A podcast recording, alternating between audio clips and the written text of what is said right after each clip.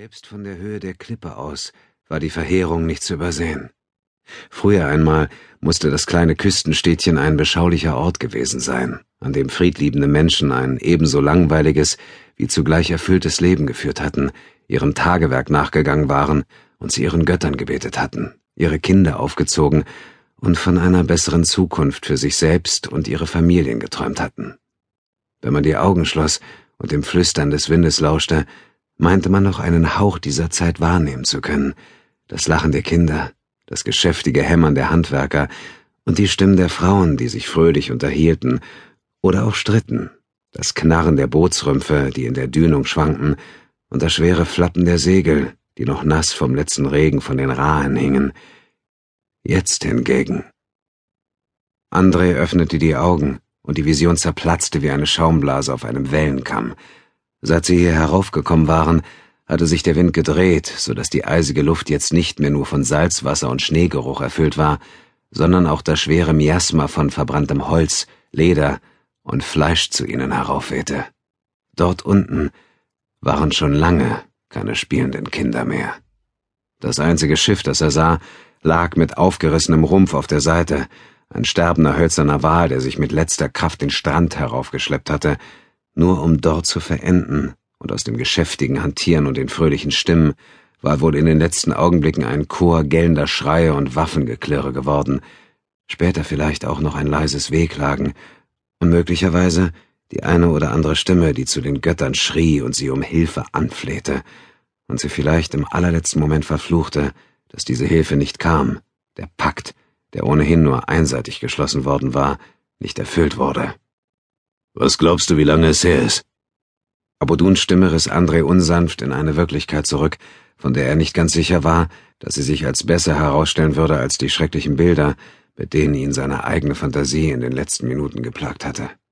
Dennoch blieb er für einige weitere Augenblicke völlig reglos stehen und sah auf das verwüstete Dorf hinab, bevor er, mit einiger Verspätung und so mühevoll, als müsse er dabei alle Last der Welt bewegen, die Schultern hob und sich zu dem riesenhaften Nubier umwandte, wobei er gleichzeitig einen kleinen Schritt von der Klippe zurücktrat.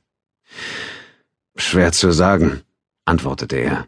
Sein Gesicht und seine Lippen waren so steif gefroren, dass er nicht einmal mehr verständlich sprechen konnte. Und der eisige Wind tat ein Übriges, um auch noch das allerletzte bisschen Wärme aus ihm herauszureißen. Flüchtig kam ihm zu Bewusstsein, dass Abudun wohl sehr viel mehr unter der Kälte leiden musste als er, denn der Nubier war in einem Land geboren und aufgewachsen, in dem die Menschen nicht einmal ahnten, dass es Temperaturen wie diese überhaupt gab. Er musste sich aber auch widerwillig eingestehen, dass sein Freund und Weggefährte zumindest äußerlich weitaus besser mit den widrigen Umständen zurechtzukommen schien als er. Abudun hatte den schweren Mantel, dessen Stoff von der gleichen nachtschwarzen Farbe war wie sein Turban, seine Stiefel und auch sein Gesicht, um die Schultern geschlungen und sorgsam geschlossen und einen Teil seiner orientalischen Kopfbedeckung wie einen Schal vor das Gesicht geschlagen, so dass wenig mehr als ein schmaler Streifen über den Augen sichtbar war, aber anders als André zitterte er nicht am ganzen Leib vor Kälte und brachte es sogar fertig, einigermaßen verständlich zu sprechen. Flüchtig rauschte der Gedanke durch Andres Kopf, ob der Nubier sich vielleicht mit Absicht so verhielt, um ihn zu demütigen. Es kann ein paar Stunden her sein, oder auch Monate. Wer will das in diesem verrückten Land sagen? Abudun runzelte zur Antwort nur die Stirn, das aber so heftig, dass sein Turban nach vorne rutschte und ihm für einen Moment die Sicht nahm.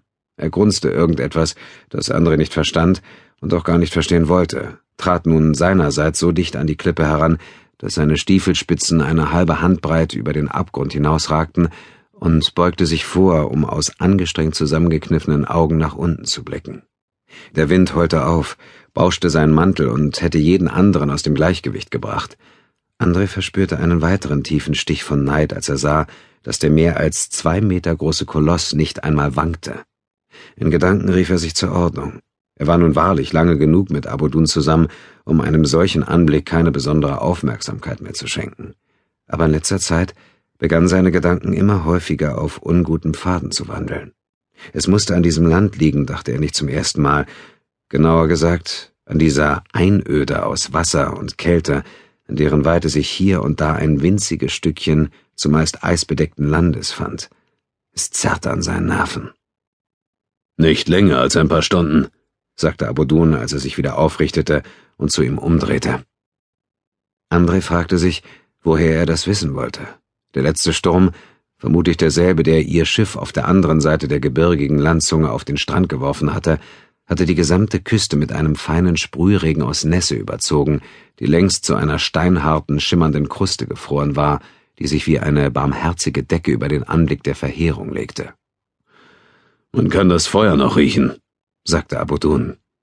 Das stimmte. Auch André war der feine, durch und durch widerliche Geruch eines Feuers, in dem mehr als Holz und Stoff verbrannt waren, nicht entgangen. Trotzdem fragte er, bist du sicher, dass du das nicht nur sagst, weil du es dir wünschst? Für einen Moment wurden Abuduns Augen noch schmaler. André konnte sehen, wie eine Frage hinter seiner Stirn Gestalt annahm, Abudun aber beschloss, sie doch nicht laut zu stellen. Stattdessen nickte er nur. Dann sollten wir vielleicht nachsehen, ob es noch Überlebende gibt, hörte er sich zu seiner eigenen Überraschung sagen. Bei dieser Kälte? Abudun schüttelte so heftig den Kopf, dass sich sein improvisierter Schleier löste. In dem kurzen Moment, bevor er ihn wieder befestigte, konnte André sehen, dass seine Lippen darunter blau gefroren waren. Da hat jemand gründliche Arbeit geleistet, Hexenmeister, und selbst wenn er jemanden übersehen haben sollte, muss er längst erfroren sein. Natürlich entsprach auch das der Wahrheit, dachte André. Weder Abodun noch er wussten, wie kalt es wirklich war, aber er hatte in den zurückliegenden Tagen immerhin erfahren, dass er sich in diesem Teil der Welt als äußerst klug erwiesen hatte, das Gesicht nach Möglichkeit stets aus dem Wind zu drehen, wollte man nicht Gefahr laufen, dass einem die Augenlider festfroren. Wahrlich nicht zum ersten Mal fragte er sich, wie Menschen jemals auf die Idee hatten kommen können, hier zu siedeln. Wenn es Menschen waren, die dort unten gelebt hatten. Nicht einmal dessen war sich André vollkommen sicher. Aber du hast recht, sagte Abudun plötzlich. Wir sollten trotzdem hinuntergehen. Warum? fragte André in verwundertem Tonfall und ungeachtet der Tatsache, dass er vor einem Augenblick den gleichen Vorschlag gemacht hatte. Abudun musterte ihn eindringlich und schien zu überlegen, ob er antworten sollte. Um zu sehen, wer sie waren und vielleicht wer sie umgebracht hat und warum das geschah. André hob zur Antwort nur die Schultern. Es schien unmöglich, aber es war tatsächlich noch kälter geworden, seit sie von Bord des gestrandeten Schiffes gegangen und hier heraufgekommen waren. Sein Gesicht fühlte sich an, als sei es zu Eis erstarrt, und er war nicht sicher, ob seine Lippen nicht einfach zerspringen würden, wenn er wieder zu sprechen versuchen würde. Er machte eine einladende Geste in Richtung des Abgrunds einen Fingerbreit hinter Abodun. Diesmal war er sicher, dass die Reaktion des Nubiers eindeutig erfolgte, um ihn zu ärgern.